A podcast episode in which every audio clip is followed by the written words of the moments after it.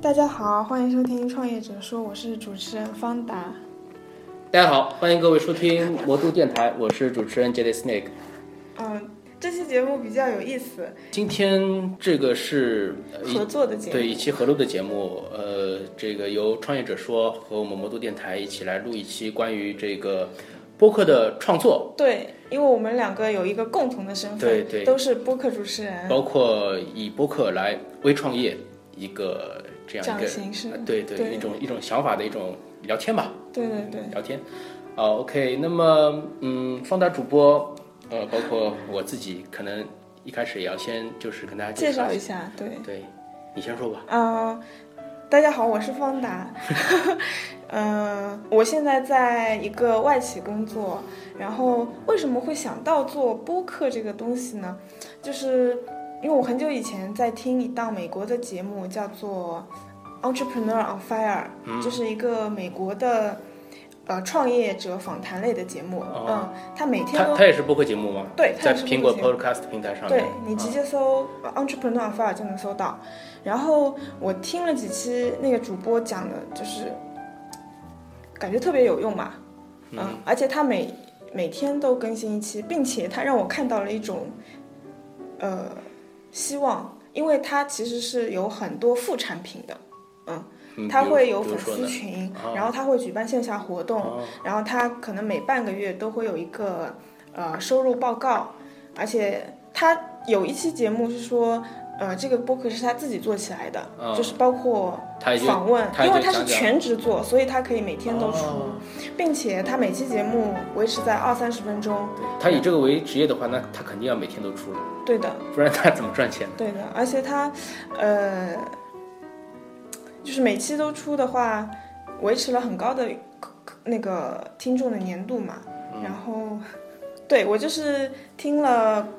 听二了这十个节分目，呢，啊反而对听了这个节目，我就想，哎，这个在美国很适用，而且听众很多，嗯影响力很大。那为什么我不能在中国做一个类似的节目呢？对，在嗯中国的话，类似的节目其实也不多，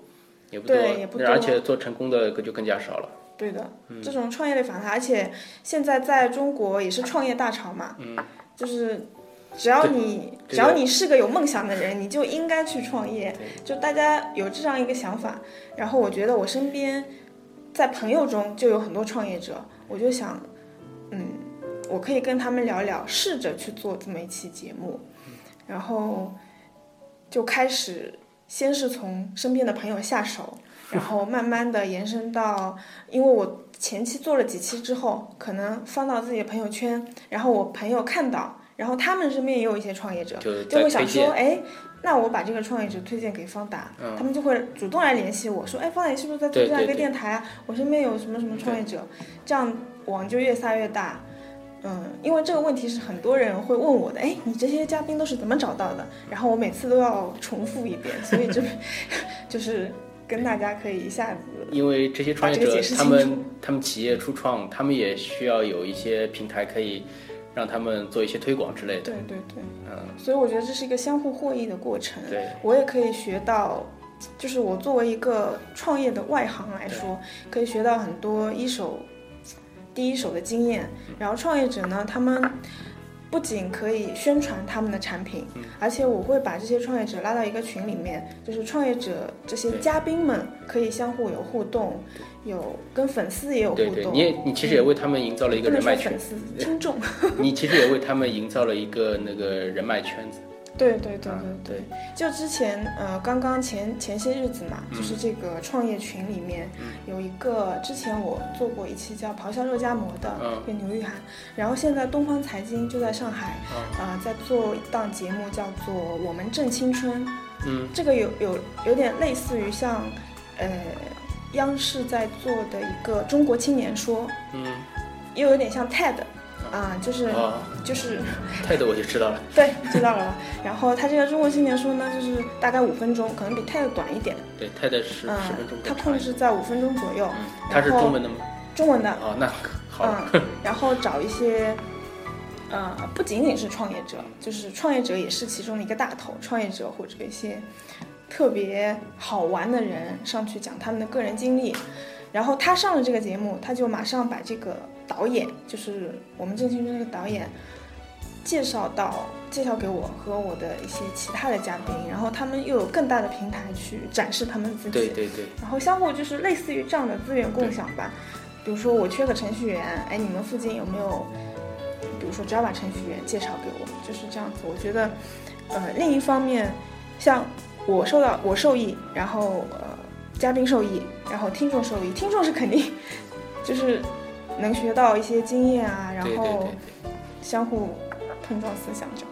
子。然后我就觉得这个是可以一个长久发展的一个对对，事有情。有的年轻人可能他就基于在想创业和这个不敢对创业之间的对。对一个坎的时候，就正好你给他推了一把。对，而且很多人他是比较谨慎，他心中有一个创业的种子，但是他没有方向。就是我去开一个咖啡厅好呢，还是去做个 app 好呢，还是去设计一个产品去淘宝上对卖他好呢？他自己都很迷茫。就他自己很迷茫，也不知道该怎么样。然后，因为我采访的是各行各业的创业者嘛，对所以可能给他们一扇门，就是，呃，这些创业者他们也会经历一些困难，他们最初是怎么下定这个决心去，呃，跳出原来的圈子去创对业，也给他们一个力量上的鼓励，另外是一些经验上的教对育，，对于教对训于创业的这种初创者来说，呃，成功的经验是很可贵的，但是失败的更经加更加可贵的是失败的经验。对，我我其实这样说不太好，但是呃，如果大家有什么是那种连续创业者，嗯他可能之前有过失败的经验，现在还在坚持着，然后他现在的产品成功了，这样子对我是特别欢迎的。他因为会我也他很会喜走欢到这一种失败个的比之前更加高的一个台阶上。对，嗯，这种人一般都是我特别敬佩的人，就是不断的爬起来。呃，放到主播的创业者说这个播客，我当时是因为正好 MBA 写论文嘛，我在写这个商业模式的创新研究。因为我平时也听很多播客，我就搜了国内关于创业的这些播客，嗯然后我发现放大主播的这个创业者说你是，叫方大就好了， 不要叫方大主播，有点压力山大。嗯，是上海地区这边可以说是做的最好的一个创业、哎呦创业类创业类不敢播不敢客。这个有点太厉害了，这个嗯，帽子。所以，所以我当我想要做一个关于嗯播客微创业的这种节目的时候，我第一个想到的就是联系我们方大，嗯来做一次这种特别的合录节目。嗯，那么说回我吧，我其实我之前是被人忽悠的，因为、此话怎讲？ 因为一开始别人跟我说，嗯，播客这个东西是很不错，它可以让你听到很多新的东西。然后，呃，当时我觉得也有道理，因为我也看了一篇文章，因为苹果它发，首先它先发明了 iPod，它一个 iPod，呃，iPod Classic 它可以有一百六十 G，理论上的话可以放一万多首歌。嗯，那这时候问题就来了，苹果的 iTunes 它歌卖的也很便宜，大概零点九九美元，也就是一美元一首歌。那么可以放一万首歌的话，就是说我还要花一万美元的钱，我才能把这个 iPod 的机能给用足。那这个时候就人家就觉得苹果你是很坑的，因对为我已经花了几百美元，花了比一般性市场价还要高的一个价格去买了你这个呃 MP3 一个播放器，然后我还要再花一万美元对呀、啊去 去来用足它的机能。那么这时候苹果它也很聪明，它就想想出了用发明这个 Podcast，嗯，它让它让那个呃各位独立播客人你们自己做节目，然后免费的提供给全球的听众。这个就是用户产对生内容。对，这时候哎，我觉得这个也很不错，因为听惯了这个几十年来听惯了传统的那个电台节目，可以听一些特别的东西，一些特别的音乐也好，特别脱口秀也好，可以了解一些不同的资讯，或者说不同的角度去了解一个新的事物。然后我听了国内的这些播客，嗯，当然很不错，有很多都很不错，但是有很多东西我觉得呃没有说到没有说到的我那个点上。所以我在想，哎，那干脆我自己也做一个吧，因为嗯播客这东西，其实它制作的成本并不是很高，嗯你只要考虑两个方面，一个是硬件成本，嗯，呃，最简单的你用一个智能手机你就可以录音，当然比如说呃，当然复杂一点的，你可以花几十万弄一个录音棚，你自己弄弄几个高档的这个录音设备，然后再来这种做后期啊之类的。当然这就没有底了，但是它其实它的入门成本是很低的，因为你只要有一个智能手机，或者是一个一个智能的平板，就随便什么智能设备现在都可以录音。嗯，然后你只要可以连通互联网，你就可以上传，让全世界的人听到你的自己的想法。嗯，哎，这其实很简单。然后另外一个就是你要有一个呃持续的更新量。嗯嗯，因为我我这边也是人力成本有限，所以我现在是隔周的更新一期节目。嗯我我比较惭 愧，我是不定期更呃新。，这个这个反正也是有因的时候因人而异嘛，对吧？因人而异，这个呃有的时候呃宁缺毋滥，宁可是我所以对，断断掉几期，但是我要给我的听友提供就质量更加高，呃，这个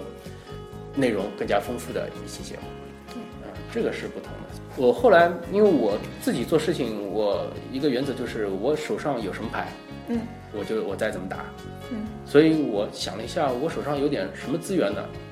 首先，我是个宅男，嗯那我只能从宅这一部分来入手了。那么好好在现在网络文化里面，宅也是占了很大的一块嗯一一块一块一块空间在的，所以我就想呃找一些朋友吧，聊聊大家都比较了解的一些话题，比如说某街，嗯比如说星战，嗯，嗯，这些东西你但是我我对我是不了解。你去路上找一个年轻人，你跟他说这些东西，他至少知道你在说什么。对，但是你具体的问他一二三，他不清楚，没关系，我来告诉你。嗯对这些东西，可能你觉得挺感兴趣的，但是你不知道怎么玩儿。嗯，嗯，没关系，我请教你会玩的玩家过来，来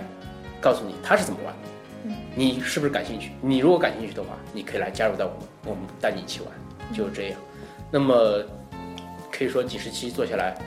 感反觉响反响不妙。感觉还不错，听友也在慢慢的聚集当中。嗯嗯，希望能够坚持下来吧，就可看以的看看将来，看将来怎么弄了。所以这就是我们就说了，我们为什么要做播客。嗯嗯，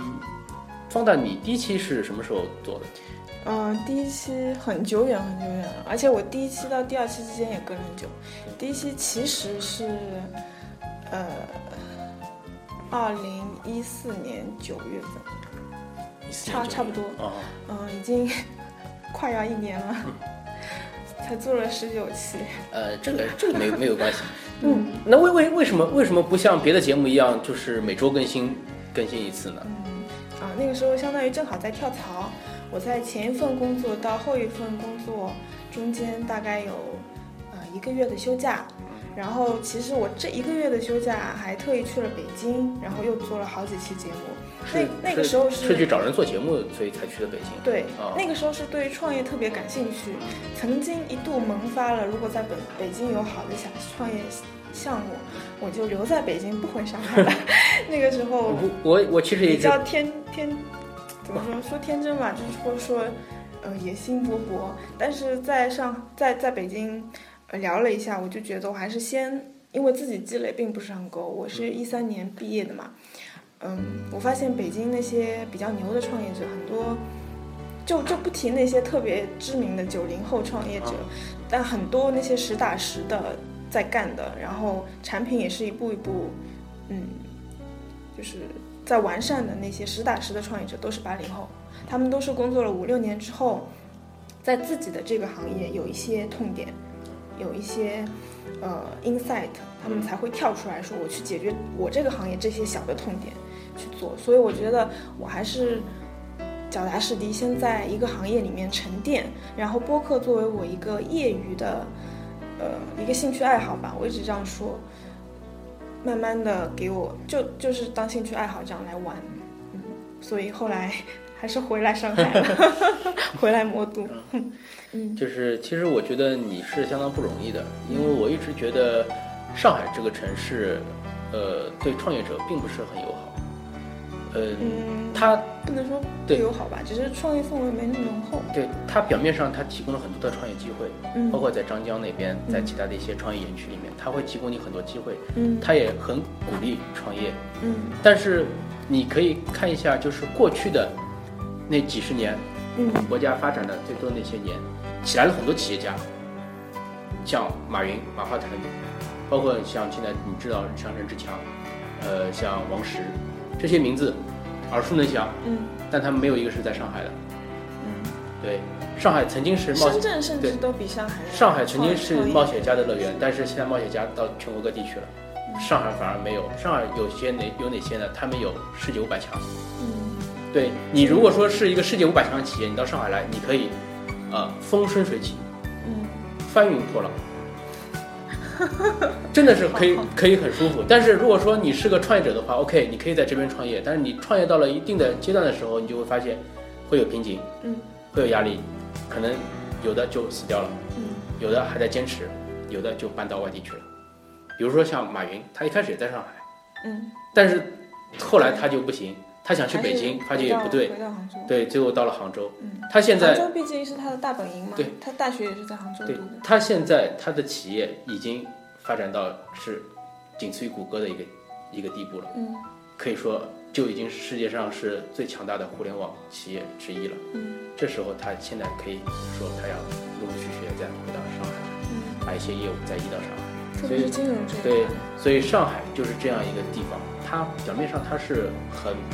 那个很欢迎创业者的，你来到这里来创业来创新，但是你真的是就是发展到一一定阶段的话，反而会有很多的约束，因为最简单的你地价高嘛，嗯，人力成本也高，嗯，你企业要发展，对你你你你要你要把钱，你要你要用人，对你，但是这个时候你就又发觉你在你往外搬几百公里，你到一个二三线城市的话，你的用人成本就可以降低很多，嗯，但是你在上海的话，你就会有这个约束，当然了，机会也多，上海呃，其实创业园就是像北京的话，它的就是这些创业项目很集中，就在中关村，对，大部分可能百分之八十的项创业项目都在一起的，他们可以资源共享，然后相互火花的碰撞，然后政策又支持他们，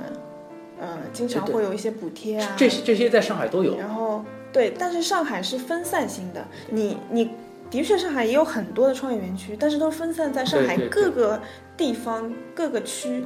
对，没有一个集中的这么一个地方，就难以达到那个市，就是大家马上就可以资源共享，你你一出门拐个弯就能到另一家创业公司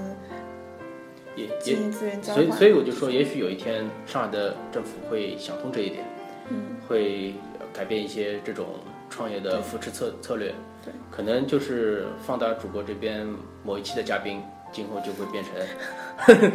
在在中国企业界也是这种啊希望如此。泰斗级的这种任务。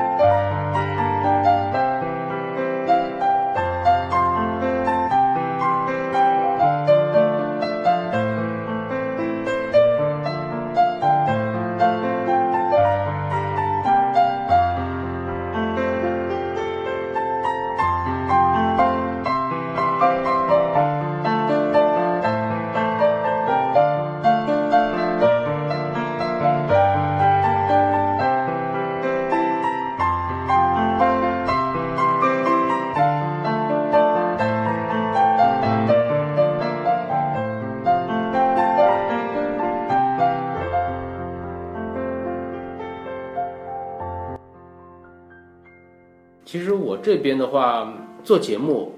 一开始是其实跟你一样，嗯走的也是朋友的关系，嗯，先找认识的人嘛，对先先做几期节目，把好自己下的手。 对，把自己的这个节目给做起来，嗯然后，呃，然后再找一些，嗯，比如说网上认识的，神交已久的人，嗯，但是从来都没现实中没有见过面，把他约出来，这个是我做电台，我插一句，嗯是我做电台最开心的一点，就是你本来是没有一个由头，如果你已经神往某些人很久，对但是你没有一个由头去打扰他，说哎吃个饭嘛，没有一个任何理由。但是你现在你在做电台，你也在做一件事情，然后当你觉得某个人很牛，然后你你想去接触他的时候，我我会好就是恬不知耻的去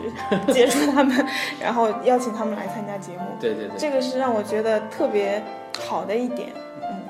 这个我我我这边也是啊，利用职务之便约了很多这种不同圈子里的大大过来，呃，来录节目。嗯，但是随之而来的问题也就出现了，因为毕竟网友不是现实生活的朋友，嗯从来都没见过面，第一次见面多少会有顾虑。嗯，呃，熟悉的还相对好一点，有的时候有啊、些、你是就是那些比如说大玩家已经玩的炉火呃，纯也青的，也也也不是说如火纯青，就是就说在网上约他们。就是说，这其实其实再怎么样，他们都是很平易近人的。但是你要跟嗯对他们，跟一个陌生人，就是对说对见面，而且是做一个他们之前可能从来都没有做过的事情，嗯录节目，对，他们多多少少会有一点顾虑，对或者会有一点我腼觉腆。得相对来说你这块比我难一点，嗯因为我这我采访的是创业者，创业者相对来说比较容易跟人打交道，对对对他们比因为较因为他们自己开本朗本身每天就要打交道嘛，对。对，不然你不然这这个块企业没相法对会难一对对点，对，呃，所以说会有很多问题。首先就是比如说嗯，在哪里录节目，这个我跟很多人都提过，就对，是你说在哪在儿录？在哪里录 我，很好 奇，你你要你要你要在上海这个城市里面找一个相对安静的地方，嗯其次这个安静的地方还要允许你们两个能够放开喉咙的讲话，嗯，这这样这样的一个地方就是很难找。对，你去我咖我也啡厅对不我也行我也试过去咖啡厅，但是不行环环境很嘈杂。太嘈杂了，呃，我当时在学校读书的时候，我是用学校的自由教室，嗯，因为这个地方比较好，你约男的也好，女的也好，你跟他说你到某某大学来，呃，我们这边找一间教室就可以录节目了，那他相对还说好一点。嗯再后来的话，我就也也没有找了，现在也就是找一些安静的咖啡馆录节目，其实也很麻烦。我有一次对，找一个男嘉宾，他说，男嘉呃，宾，对我你我听着有没有点怪怪对的？我我我们俩我们两个我们两个商量了半天，他说不行，去开房吧。然后我从来都我从来都没有跟男的开过房，第一次就给你了。真的吗？ 后来呢？后后来结果怎么样？后来后来还是找了别的地方。 还是还是还是找了一个咖啡馆。那这是男的还可以插科打诨说一下。如果说你碰到一个是一个本来就不是很熟的女的的话，那么这这这这种这种这种就真的是变得很尴尬了。你你你不可能说那不行，我们去开个房吧，对吧？嗯这这个这个这个太过了。然后像我这样明目张胆的把就是受访，就不能说受访者，把嘉宾直接约到公司里来嗯，还是 蛮不常见的。这呃说明你们你们公司也是比较氛围好，真的，对我特别爱我们的公司。这个没没必要在节目里这样表忠心了。 是的，但但我们公司真的氛围很好。呃，这这一点我要说啊，就是像有些，其实我之前采访过有些创业者，他们也不是完全创业者，他们可能也有本职工作，但是他们他会们以坚持创业，呃兼职创业，但他们会隐去他们的本职工作，然后是完全不提及。但是我的话，因为我老板支持，我老板的老板也支持他们，而且很欣赏我。每次跟客户吃饭的时候，他们还会说：“哎，这位是方达，是我手下的小朋友，他现在在做一档自己的播客节目，然后，然后会帮我去推这个节目，然后非常自豪。我觉得这一点是我老板就真的难能可贵的地方，也是为什么我可以。”就是在这么一个工作下，然后工作压力也蛮大，也很忙，但是我做这个节目也不会受到公司来的这方面的压力，就心情比较愉对快。，这这这个我导师也经常这样干，他嗯带我出去的时候经常说，这个他现在在做一档自己的节目对之类的，因为他他手下那些学生毕业了嘛，不是产品经理人啊这种，嗯就就就是这种会计啊之类财务啊这种，嗯，呃，很少很少有接触媒体这一块的。那我现在居居然也自称是媒体人，对， 自称自媒体呃人， 行。就是硬硬上。啊另外的话就是，其实像嘉宾有了，然后要碰时间也是很难的一个事情。这个好像在节目里这样说有点有有点琐碎啊，因为因为我这个也是 NBA 前一段时间在读 NBA 嘛，嗯，现在毕业了还好，就是不用每个礼拜去上课，嗯论文的这种负担之类的也没有了。但是哎，我有有一点，您在 NBA 之前是本科毕业还是研究生毕业本科毕业啊，啊？这 NBA 是那您是研究 NBA 生到研到 NBA 之，就是本科毕业到 NBA 之间隔了多长时间？我是零八年本科毕业的，其实我本科也是也是在职读的，哦，我之前是专科，后来在职读了本科，然后再是在职读了那个研究生，啊，然后再在职读了，这现在不研究生就是 MBA，哦，明白了。嗯对，就就就就是就因是为在在我印象里，我总是会把研究生和 NBA 区分开啊来。，嗯对，呃，没没有那么高大上，其实其实是很 low 的一个， 呃，总结的是就就就其实差不多就算是混出来的这样一个，嗯因为这个那是很厉害的。啊呃，他们也很多人问我说你：“你现在这个职业跟这个 NBA 完全没有关系嘛？那你为什么要去读？”我只能很尴尬的跟他们说：“我是陶冶情操。” 就这就这样，然后然后但是其实生活的压力还是很大，因为嗯，首先你在单位你要忙自己的工作，对然后呃到了家里女儿也是刚刚出生，所以有很多哦那这个家里的事情要那做，很忙呢。对，所以所以我也奶粉钱。所以我我其实一直很想就是每周更新我的节目，嗯，但是我实在是做不到，臣妾实在是做不到， 只能只能你可以是雇个让让你只能是隔周更新节目。那么我现在因为很多事情都是我一个人做的嘛，这个你有没有想过去找一个电台的合伙人？呃想过想过找一个可以长期合作的一个主播，嗯，因为有两个人的话，你节目话题之类的，那至少就是我有不想点局限我不想请嘉宾的时候就可以不请了。那我对我我跟我跟这个固定主播两个人一、啊一搭一唱就就可以把节目做下来了，然后我只要找一个话题之类的聊一聊就行了。嗯，但这个其实看我就是不是看我，就听过我节目的这些听友就知道，嗯我这个人有的时候思维比较发散，嗯然后讲的话题各种各样的都有，嗯想找一个志同道合的固定主播真的是很难。嗯，不太容易。我的话其实很很也一直在找，最近是有一个前同事嗯也联系我，就是说以后录的时候可以带上他，不过不好意思，这一次没有带上你，嗯因为太仓促了。那个就是你这边的话，你一直是也其实也是以以对，一个主播的形一个主播一个嘉宾，其实基基本上是这个形式。像你的话，你的对节目可以两个人对谈嘛，对因为你的性质是天南海北。我的话，因为我要采访创业者，我不可能跟我的合伙人在那里对谈，嗯肯定是要去谈各种各样的创业者，所以哦可能我要招的合伙人也是，就是我们一起去跟那个合伙人啊、跟创业者去谈，然后我希望就是合伙人有比较强的创业方面的 hardcore 的一些经验啊对对这个我也我也碰到过。因为这是我的短板嘛，或者或者找一个 DJ 能力特别强的，嗯，就是这个怎么说呢？我也我我的节目里面也也采访过一些就是呃他们等于是自己在创业的一些人。嗯呃，但是他们会，这因为好的一个嘉宾也很难找。对，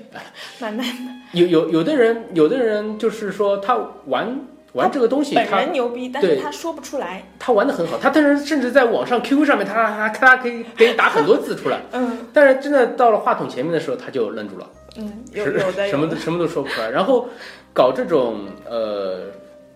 公司啊，或者是这种组织的这种创始人啊，还行，因为他平时都跟人打交道，嗯，他自己也至少不嘴拙，嗯，他还能有东西说。但是有的就是也很心急，对，因为其实明摆着，我今天给你做这这期节目，我就是要给你做一个推广的，嗯，你的一个产品的推广，一个品牌的推广。但是他很急，他就是想电视导购一样，他就想一上来就说我 但是这我样这其东西实收听率对马上就下降了，他就想说，我这东西很好啊，太你们你们快来买啊，你们快来看啊之类的。广告太硬也对不行，，这这种就太急了，然后就需要就是慢慢的来引导，一点点来，一点点来，去去帮去把它推出去，要让要让这个听友就是真的是觉得，哎，这个东西是不错，哎，有点意思，我来对看一下。其实产生这个想法就已经是成功了，对因为毕竟呃，我不知道你这边是怎么样，我这边做节目的话，我是不给嘉宾钱的，我也不收他钱。嗯，我我也是啊，对， 所以所以说这从从一个免费的广告来说，这这样的有能够产生就是让现在的亲友电台，听友略微有一点心动的效果就已经是很好了。因为其实我觉得，就是我做任何事情，一定要让所有接触这件事情的人受益，大家才会产生一个凝聚力，对会变成你的长期的听众。呃，说到就是节目创作中可能会遇到的一些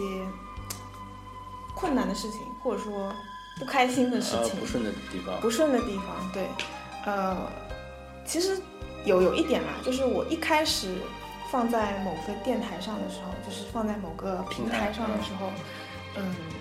那个平台的官方的播客会帮我去推，就是啊转、对转采我的节目，对。然后之后我的之后的节目每期都转采，自从那一次之后，每期都转采。哦，那说明你节目质量挺高的。就转采之后，可能因为收听量高了，嗯然后听的人多了，大家呃不满的情绪 也就比较啊比较多的会表达出来，就想哎，官方光官方播客都转采你了，但是你的水平怎么还是那么低呀、 然后，其实我很想说，我我一直在尽力想把节目做好，但是我也毕竟不是一个，我也不能为自己找这种托词嘛。嗯，一开始我看到那些，我还差点哭了，就是一开始看到那些说主持人傻叉或者啊、主持人怎么笑那么难听啊，等等等等等等，嗯，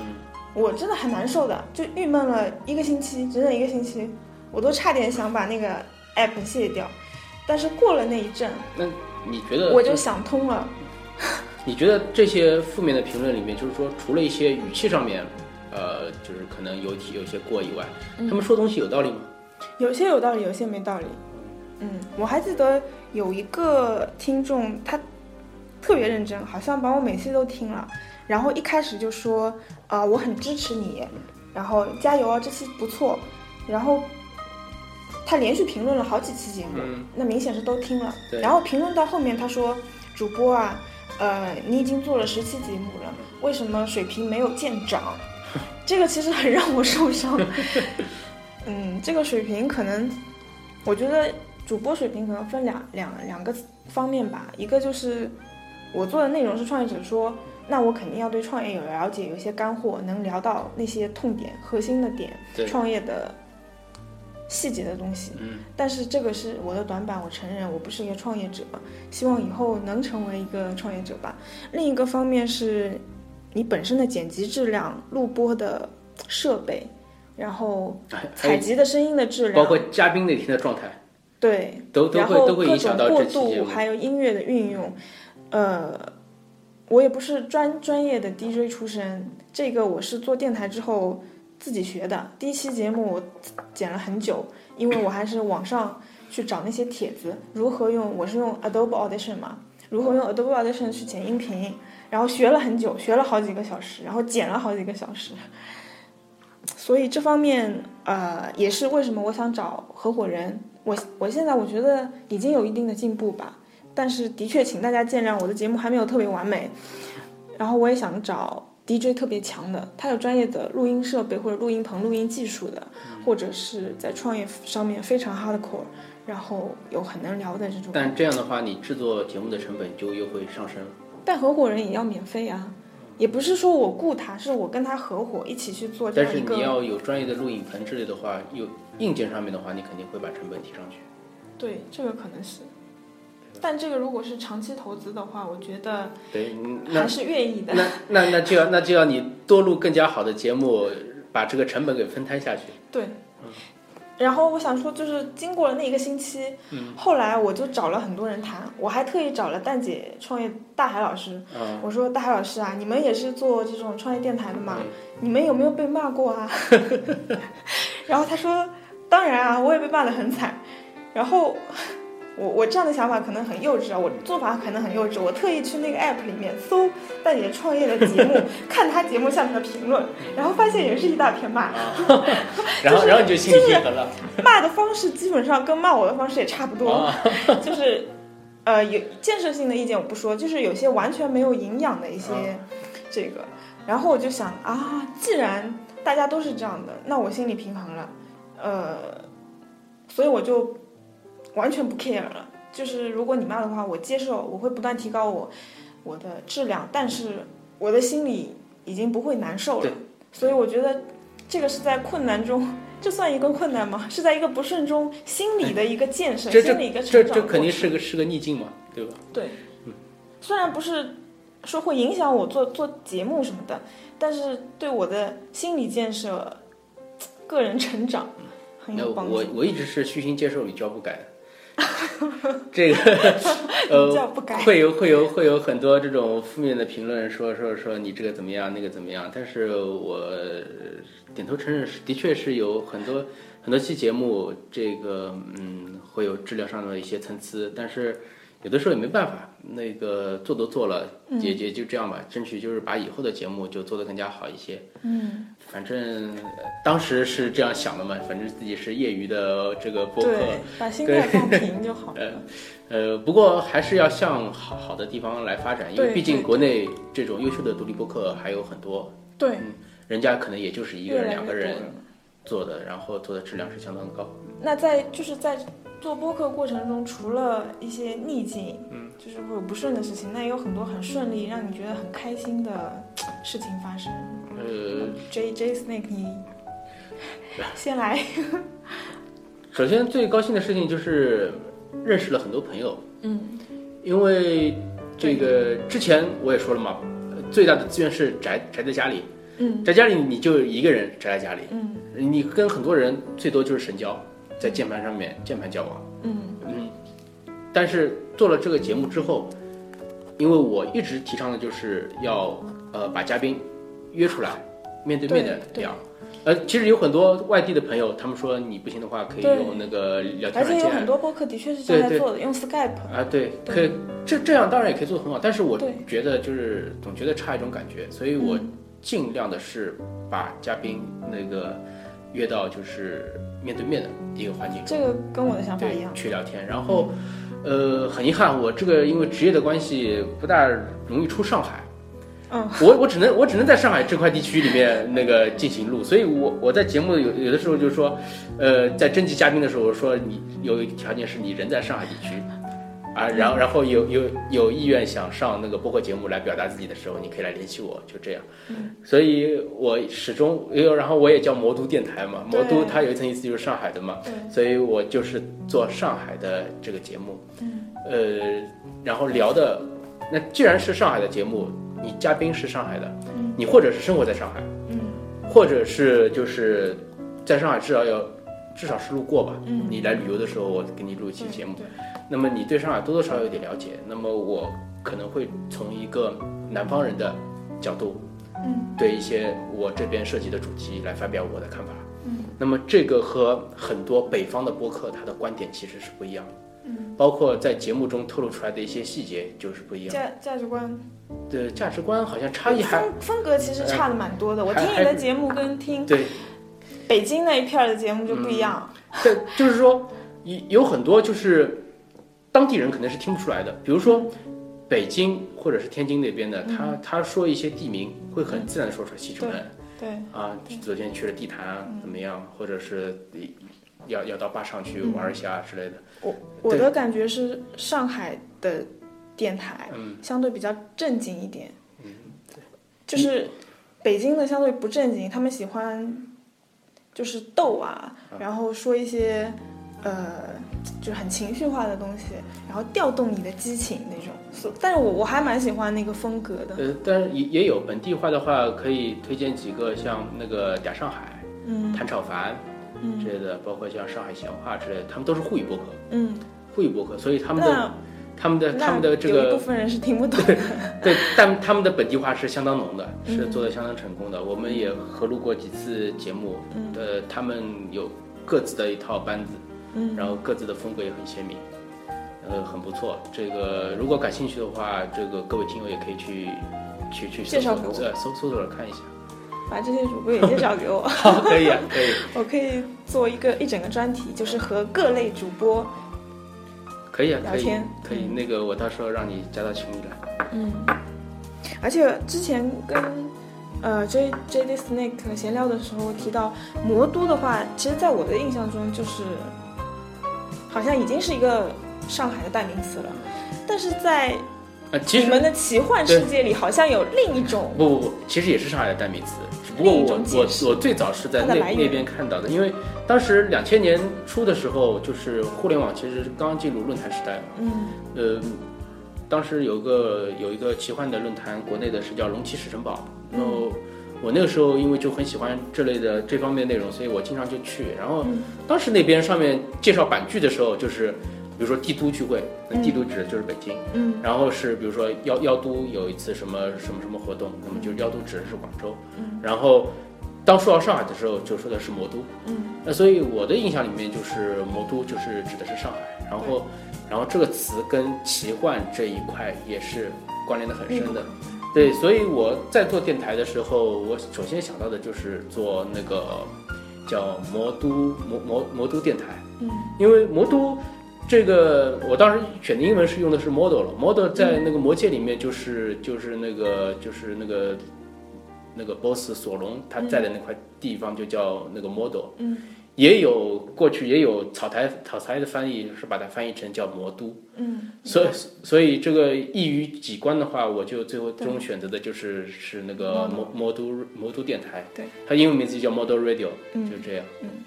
我觉得呃，像像你刚刚说到，就是你的工作的关系，可能嗯长期在上海，对都是在上海的。我的话，在这方面呃，稍微不一样一点，我是人走到哪儿，节目录到哪儿。啊，这这个也很好，我我也希望将来我有机会能够出上海，然后到到别的地方去找一些嘉宾录节目，对，对，而且我这个创业者其实无处不在啦，嗯，对。到哪儿你随便问几个人，马上就能帮你介绍几个创业者。就就就像就像我之前也说过，就是，呃，广义上来说，你开个淘宝店，你就可以算是创业者了。对对，我其实蛮想采访，就是成功的淘宝店店主的，嗯对他因为我还没有这方面对对的对采访，对，这这个这个其实很不容易，因大为家都很想进因。为淘宝上面有那么多店，对，凭什么让这个买家的目光都聚对焦到你身上？对对对，这个很不容易的。那这营这销个怎这么个做这个有自己一套方法在。嗯，对，因为我呃在上海录过节目，在北京录过，之前我去济州岛旅游也录过，然后之后可能还会在澳洲录节目，然后我就是人走到哪里，然后就约到哪里，这也是之前我说为什么这么开心，就是你可以恬不知耻的去约人，叔叔约吗？对，嗯，这终于是找到一个借口。对，而且，嗯，像以前的话，我如果在朋友圈里看到很好的帖子，比如说介绍某个人的帖子，呃，我觉得啊，这人好厉害，他不一定真的很很厉害，他只是在他那个方面做得很好，对，然后我就默默的保存下来，我不会那么 aggressive，就是这么激进。我现在风格有一点点激进就啊，说是实首话。先第一个想法就是能不能约到他。对，我的风格现在已经变得比较激进了，经常在朋友圈里看到，呃，比如说某个朋友 PO 一个大牛说啊，我跟谁谁谁在一起，这个人怎么怎么样，很厉害，然后我马上就会在下面留言说，他的微信号多少，把他名片给我，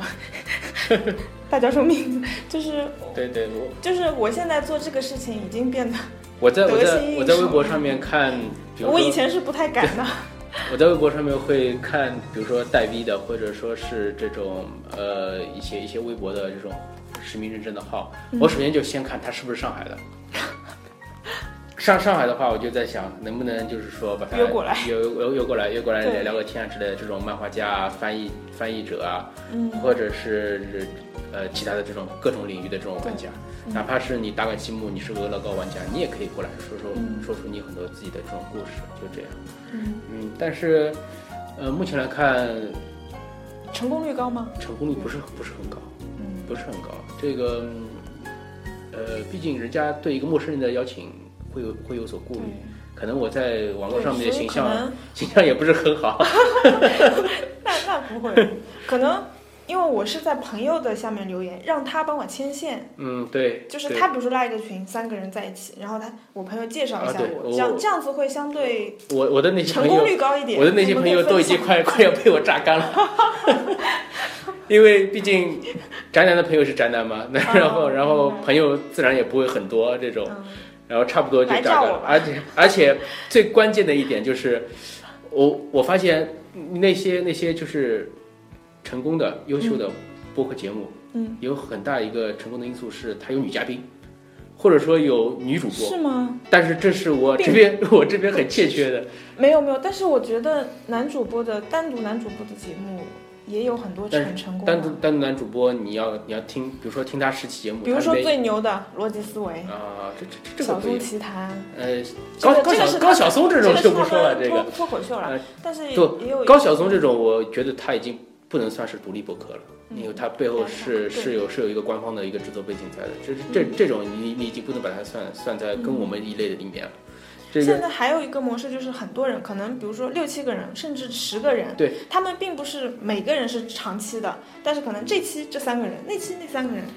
对总有人有时间，总有人没时间，这样子就可以资源共享，他们就可以稳定的去提供他的节目。这这种的话，对一个幕后的这个组织者的话，他的要求就是很高的。嗯，呃，你做创业类博客的这个应该知道，这个自己做这个东西和组织一个团队来做这个东西的对话是，很组难织可能更难，因为你需要花在费更多心力吧。我虽然自己也没创过业，但是我这个 MBA 的时候，我是研究过创业管理这一块的。嗯创业之初的话，最难的并不是说我怎么找钱，嗯，找钱太容易了。对，尤其是对像我这样 MBA 来说，创业的话找钱根本就不是什么问题，嗯，难是难在怎么找花人钱，还有怎么找用人怎么用人上面。嗯所以，对于这个一个播客制作的话，它可能就像我们前面说的，它的硬件成本嗯可以很低，嗯，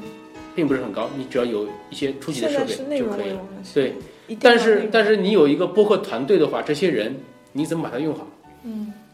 呃，像糖蒜，他现在做的算是很成功了，他融到资了，嗯但是他里面的团队里面的人进进出出也很多，嗯这个听他节目就可以知道，这个不是我们臆测的，对吧？听他节目，他主播里面换的也很厉害，嗯你的一些老的主播，就是你的老员工，嗯对吧？包括一些新来的一些新兴的新员工，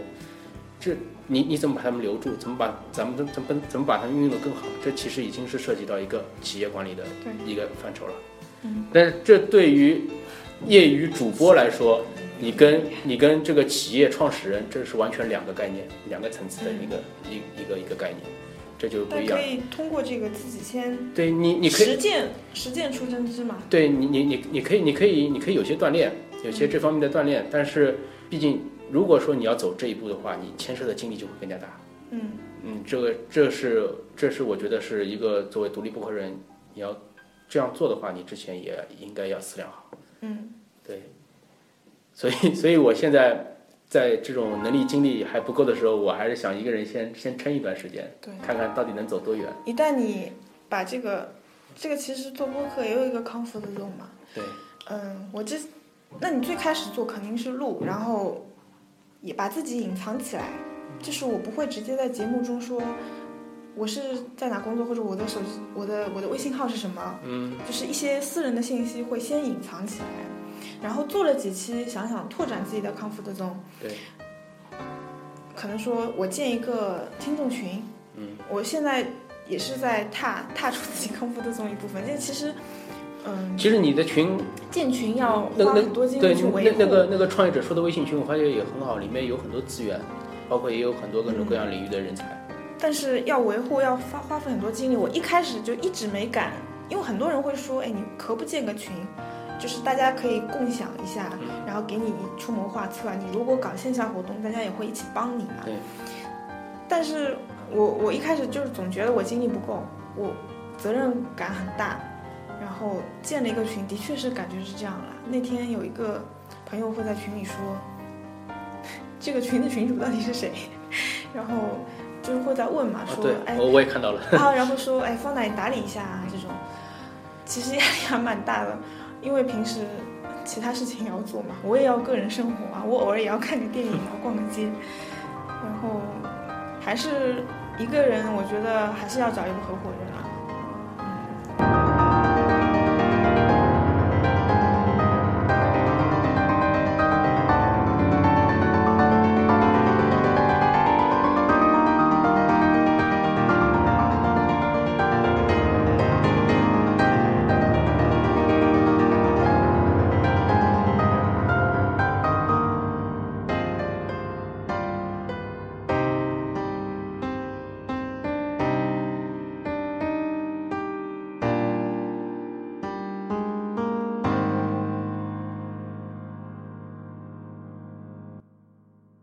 做播客其实是你不断的去尝试一些新的领域，踏出自己 comfort zone 安全区的一个过程。对，我觉得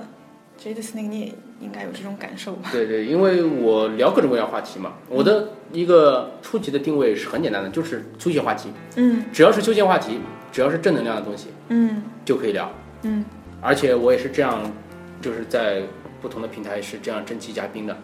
然后，但是当然了，我这个主要是集中在玩乐这一块，嗯游戏、电影、呃小说，明白。呃这这些领域。那么其基本上一般涉及的也就这些嗯了。对，这这些其实也囊括了哎吃对穿住行。也也是也是很宽泛的。然后这样，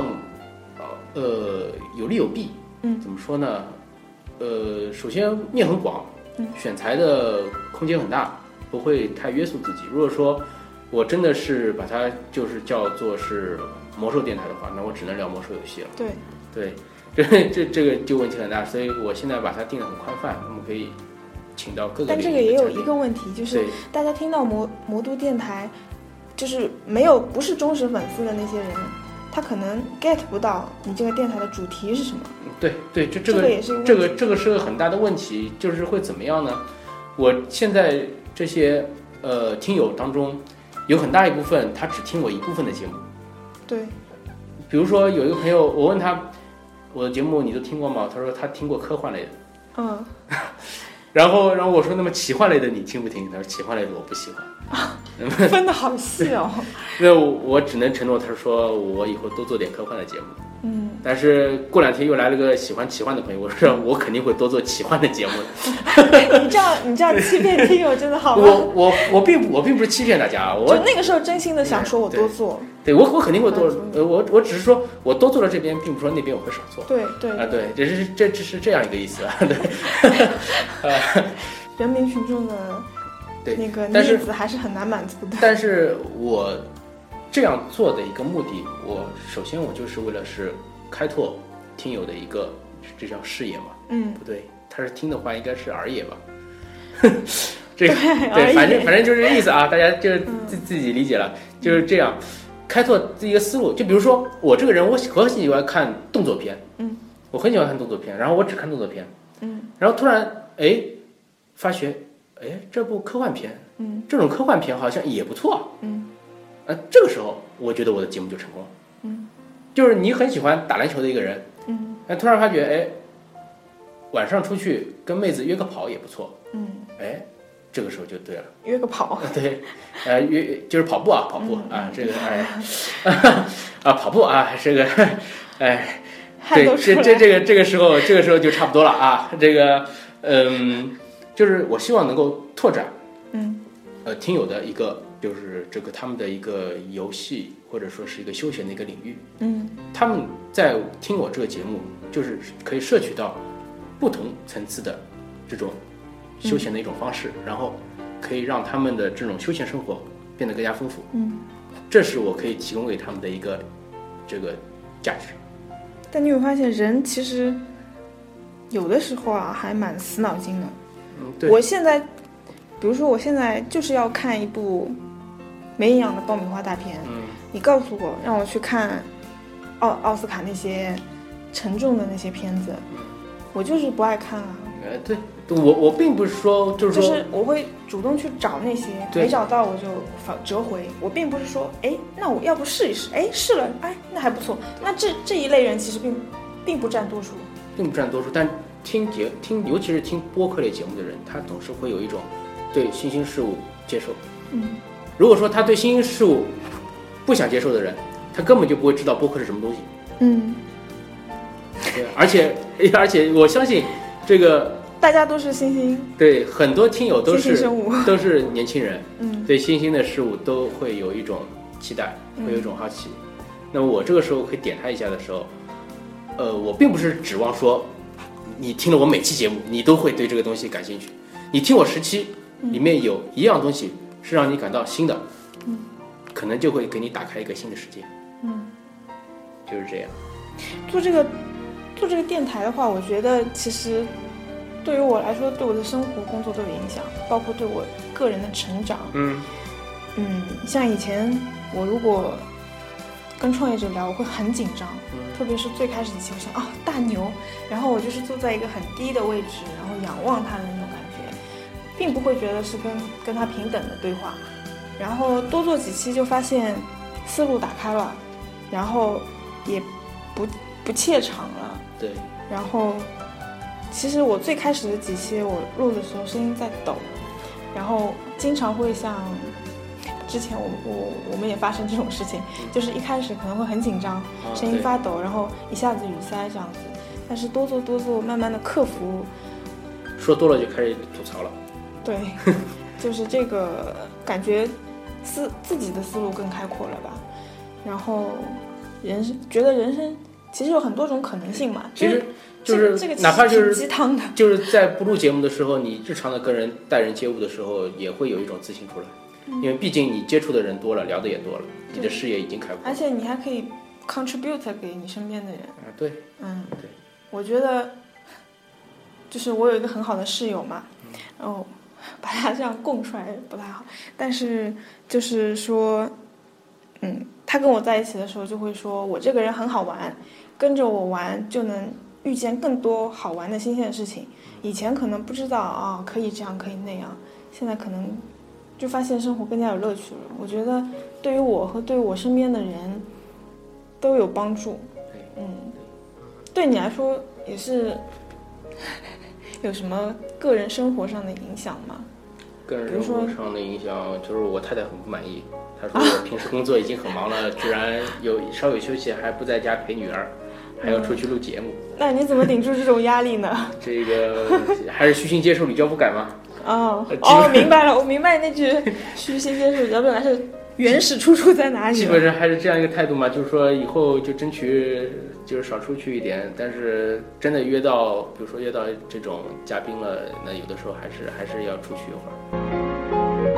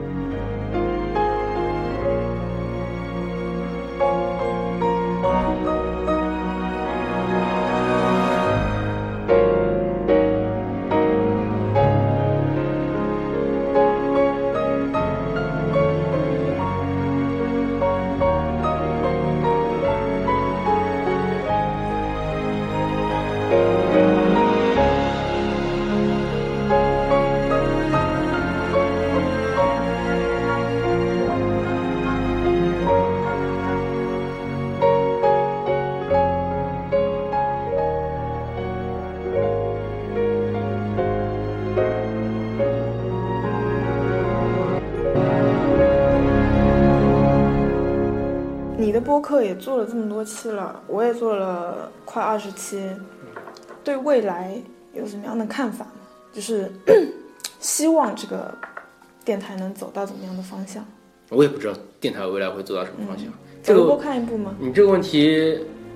呃，就是我们上海另外有一个电影类播客叫梦想电影院，他们的主播第一次见到我的时候就问，你觉得你这个播客能够做多久？好严峻啊！我跟他说，我也不知道能走多久，说不定哪天哪个礼拜没更新上，就再也不更新了，就这样。但我觉得这个不会哎，就像我， 我可能某两期会隔一两个月，但是我想到了，我还是心，我的心是往那个方向走对的，，但我是就你，还是会去做。但你知道，我每次听你的节目，我都是当做最后一期来听的， 真的吗？不要 因这为样，因为每我次好像会 我会时时更 新。感觉就是听完这期，下期就不知道是几个月以后的事情了。啊， 不要这样。还好不是不是那种连载性质的，不然的话我还要重听前面几期到底讲到哪里了。哎，我好惭愧啊！嗯，争取不要让你们对有这样的感觉。因为我这个呃，我也是说，就是播客，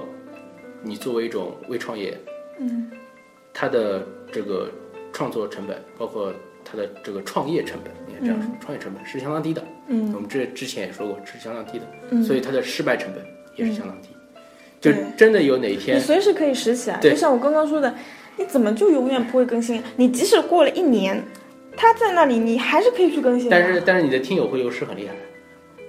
但是你也会有新的听友啊，只要你做事情是有意义的。我也觉我也得我也问过，就是喜马拉雅公司，但最好是对不要停。他他们他们他们给我的建议就是说，你最好就是定期更新，最好是一周更新，至少是一周更新一次，不然的话，你的听友就是会损失的是很厉害，因为他后台数据这边是支持他这些话的，嗯呃，后台损失的厉害，意思是说原来订阅的不订阅了吗？因为他还是不说他你你这个节目如果说你不更新的话，他就去听别的节目了，因为但是你如果更那我过了很久更新了，他还是会来听啊。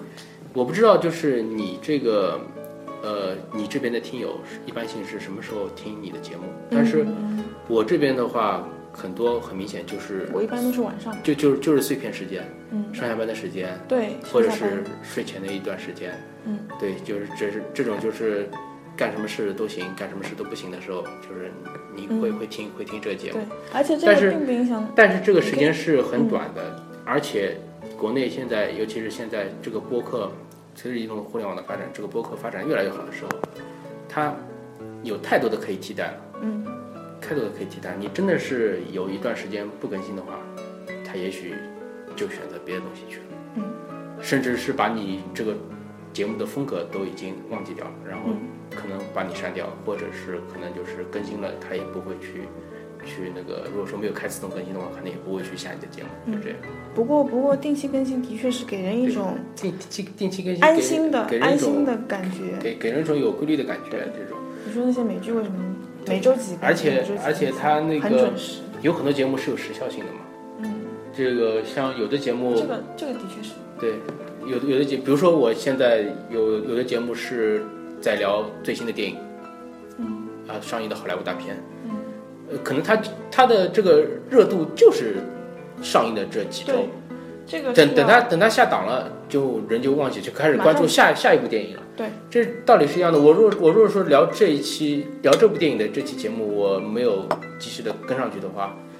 或者说我跟了，因为我之前很长时间没有跟，大家都没有刷我的节目，过了很长时间再刷的时候，发现哎，原来之前还跟过一期啊，再去听的时候就觉得啊很一般了。对，对，就这个就是这种收听的效果时效性，很收听效果就强下降了。对，所以有我现在尽量保持就是这个固定的一个隔周更新的频率。嗯那个，这这一点我真的要向你学习。然后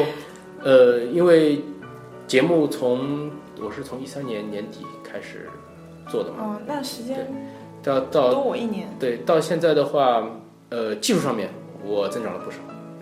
都有专业的录哦不音设不不备啊了。不，我这这个不专业，这个不专业，这个跟圈子里的大大比起来根本就不算什么。嗯这个比我有专业了。对有有有有很多有很多就是这种节目，我是之前包括之前一些做的不是很好的节目，我也把它重新后期再重新做做一下，删掉再重新。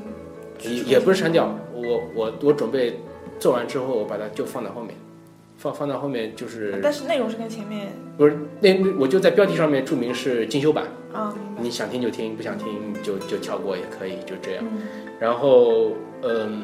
就是希望把这种好的内容，更加好的内容可以提供给听友。对对，收听体验更加完完美的。对，就是包括像我之前论文写的是，呃，独立播客的商业模式创新研究，但是我写完，包括写之前我就知道，你真的是想走出一条创新的商业模式的道路是很难的。对，我刚刚很想问一个问题，你不是说那个播客商业模式，你有发现哪些商业模式？我只知道像像那种逻辑思维那种，他比如说收个会费什么，对，这是一种。对，但这个已经是很厉害了。这个负面效应会很大，因为它把嗯播客本身的一个形式给改变掉了。嗯我当时最后总结下来是有四种，就是嗯说是未来，因为有的在欧美已经开始有一点雏形，嗯有的是是就是说，我觉得将来在中国会那个就是比较流行的方式，嗯一种是广告，哦，这个是比较容易就的。就这听个起来这个是是最直接的，就是对我我比如说有人说你节目不错，嗯听众也很多，啊、你是个汽车类的节目，我现在出了款新的汽车，你能不能帮我做个广告？对，我说可以，几种方式，一个， 然后我在前面就插个硬广告，本节目由某某某汽车公司嗯啊，赞助，赞赞赞赞助播出啊，咵一下子。还有一种是软广告，就是嗯两个人在聊天的时候说，哎，那么我开着我那辆呃什么什么什么车去去哪里啊，什么怎么怎么样，嗯哎，帮他插一段，这个其实也很简单，对吧？这个是一个广告，嗯，嗯，但你必须做到很，也是必须做到很大很大才能有广告，呃不而且广告我觉得负面效应不，这这个只不过是是最初的一个阶段，嗯然后现在的话，包括苹果，包括喜马拉雅，嗯包括荔枝，他们在做一个什么事情？就是说他们手上有大数据，嗯他们知道整个中国大陆，啊呃这个音乐类，比如说是流行音乐类嗯最好的独立播客是哪哪几哪几家，嗯收听人最多的，比如说是八零后或者说是九零后嗯，他收听的这个呃音乐的播客最好的是哪几家？嗯然后你唱片公司你要推给新人的时候，你可以找这几家播客去嗯，插广告，对吧？所以说，你作为独立这播个客是人， to B 了，不是 to C 你独立播客人的是这话，样嗯你不用自己去找广告商，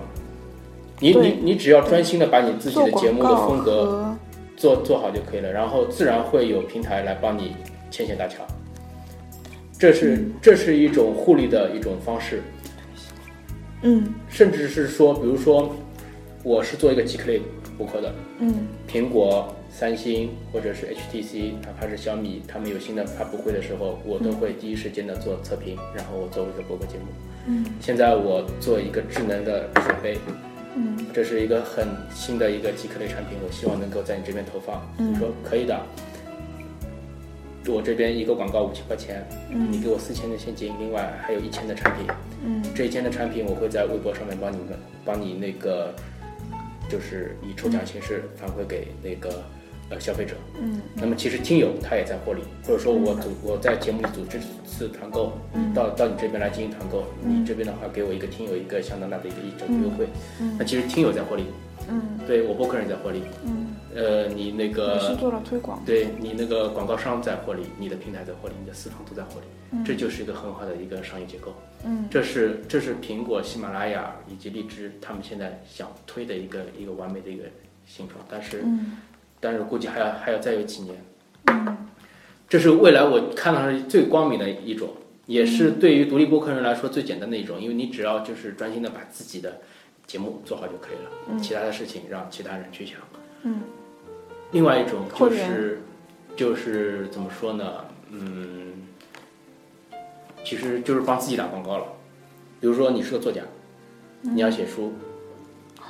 这个有，对你可能你可能你预计到你半年以后或者是明年的这个时候你会出版一本新的小说，嗯然后你在之前的话，你就可以先分享一些写作心得，嗯呃，或者是自己朗读一段当中的已经完成的章节，嗯，呃，做成一个博客，其实就跟博客一样。对对对，对，哎你先把观众嗯的、把听友的这个胃口吊起来，然后粉一直丝积累起来，对然后一，他们出是去免马费的上听就你的播客节目，但是他们最终会把钱投给你的这本新书，对，啊，这也是一种形式。嗯第三种呢，就是其实跟这差不多，他们把自己的节目做成精品，做得很好，嗯积累了一大群的粉丝之后，他们搞线下活动，嗯搞线下活动，他们可能搞一次就收一百块钱门票，嗯但是他们可以从中就是包括跟展商啊之间，他们可以想办法形成一个利益链条，嗯可以赚取一部分的这个利润。对，同时对他们这个粉丝的这个这个人气 Enhancement 也可以就是更加的凝聚。这其实这其实对对对我很想搞线下活动，但是我就是没精力搞，最后一种呢，就是更加没有没有那个没没有技术含量了，就是嗯你把你自己的节目的 logo 印在水杯上，印在抱枕上，印在 T 恤上，嗯开个淘宝店去去卖钱，这个基本上会少一点吧。嗯，也会也买买的也会有，基本上肯买你这个的话，你收会员费估计他也不肯交，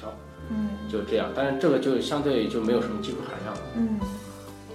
这个要有这个粘性，粘性要很大，非常忠诚。因为我研究下来的话，就是这几样。当然是，当然了，这是就是说是比较呃比较对外的一种。那学术上面，写个论文其实还是很烦，他要从很多地方去考虑这个问题，什么你的成本结构啊，嗯你的产品定位啊，嗯你的产品的这个潜在用户是哪些啊，你嗯，怎么样增加这些用户粘性啊之类的。你有就是计划你的这个播客想用哪种商业模式吗？就是它的走向应该是怎么样的？我觉得还是广告的那种算比较好的。我现在也其实也在做这些，嗯因为播客它本身是免费嗯的，我很推崇就是免费的商业模式这种结构。嗯就是可能我觉得将来有一种趋势，就是所有的东西都是免费的，就是比如说你在学校门口卖油条，嗯，一块钱一根。你在一个中学门口，早上他们上学的时候，你去卖好了，你肯定赚钱的，嗯肯定有学生会到你这边来买，买来吃，甚至你放学的时候你去买，嗯，他们肚子更加饿。就是赚广告对商，但是有一天我说我在这边我摆一个油条摊，然后我是提供免费的油条，嗯那你的商业模式就完全就是不一样了。嗯呃，首先你可能你就是要考虑，嗯，呃，一个实名购买的一个关系，因为可能有的人说啊，你这个油条不要钱，那你给我十万根吧，嗯嗯，你再怎么样，你肯定也就连限购你你你要倒闭，你要倒闭了。那比如说我限购一人只能购一根，嗯那么我怎么赚钱呢？这这就就要再想办法，你可能在包装上面打个广告啊，嗯或或者再再再想点其他的这种什么办法啊之类的。那这这种也是，所以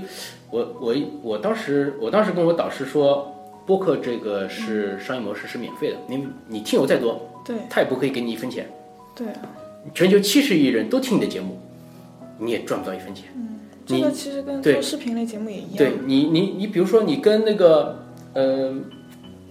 你跟广告商，嗯你要你要去竞争。那我说我如果说我广告商我也不收钱，我能不能想出一种新的商业模式？他说你可以想想看，嗯，但是我没想到。不问广告，但但哦是但是我现在确实是这样做的。嗯，我想将来能不能就是想办法，呃，通过这个方式可以可以想办法再找出另外一条另外一条这个财路。呃说说得通俗一点就是财路嘛。嗯嗯，应该能找到，我觉得啊。然后，真的就是因为商业模式跟盈利模式是两个概念，嗯有有很多人我说我写的是商业模式，他又问啊，那我们播客该怎么盈利啊，怎么赚钱呢、嗯这是两个概念，嗯商业模式是商业模式，嗯盈利模式只不过是商业模式中的一个环节。嗯呃，我觉得就是真的是能够把自己的播客做成成功的商业模式的，也是少之又少。嗯我是在往这个方向努力，但是真的是很难。可能太多了，现在可风起云涌，对，即使是即使是成功，估计也是要等十年、二十年之后。啊，这个假如我那个时候不还要在这样想。还是还是在还是在坚持着隔周更新一期节目的说话，不定你过过一段时间想法嗯，这变了。这个除了这个就是能力之外，还有很多是要靠积累，并不是说在那个像这种在马路上喊一下我要成功，我能成功就能成功了。这个这个要理性的坐下来，要进行分析，要进行思考的，这也是这说样。不定也会调整你的这个电台的节目的思路，因为对我经常被被人教育，因为我是创业者嘛。嗯但其实你说，比如说我采访一个公司的高管，嗯，他也有很多故事，对他除了工作之外，业余生活也很丰富。对他肯定是一个业余的高级潜水教练。嗯，这种人要不要采访呢？其实也是可以的。对，嗯，对，对我我也是在不断的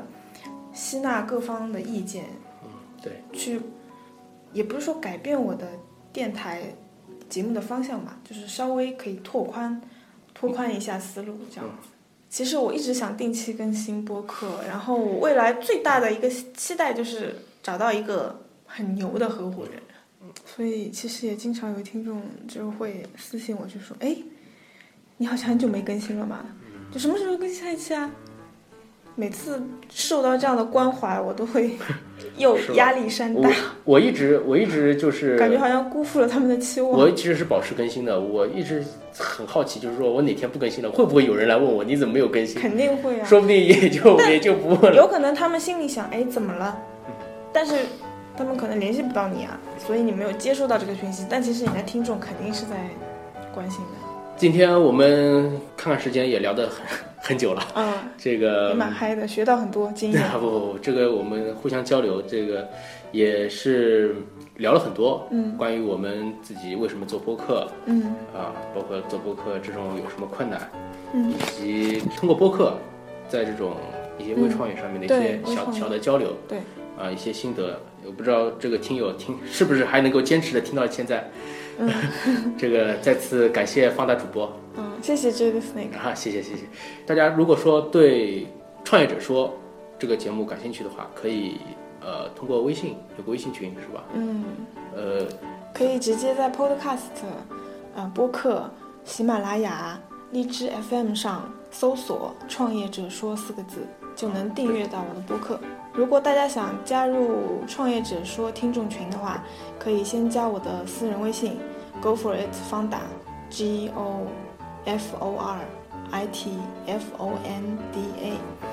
嗯，我会把你拖进那个听众群的。呃如果感兴趣的话，听到这边的话，估计对，到时候可以直接加方大的微信。嗯，呃，那个群里面确实各路神仙很多，那些创业者他们对本来就是对生活是有一种理想状态嗯在的，所以。呃，群里面的人会比较热情一点，然后各路各色的人都有，大家感兴趣的话可以加入进去。嗯，呃，另外就是，如果说你对魔都电台想进一步了解的话，可以加入我们微信公众号 m o r d o r r e d i o，加入到我们的微信公众号里面。好，嗯，呃，那么我们今天节目就先到这儿，好，嗯，再见。再见。好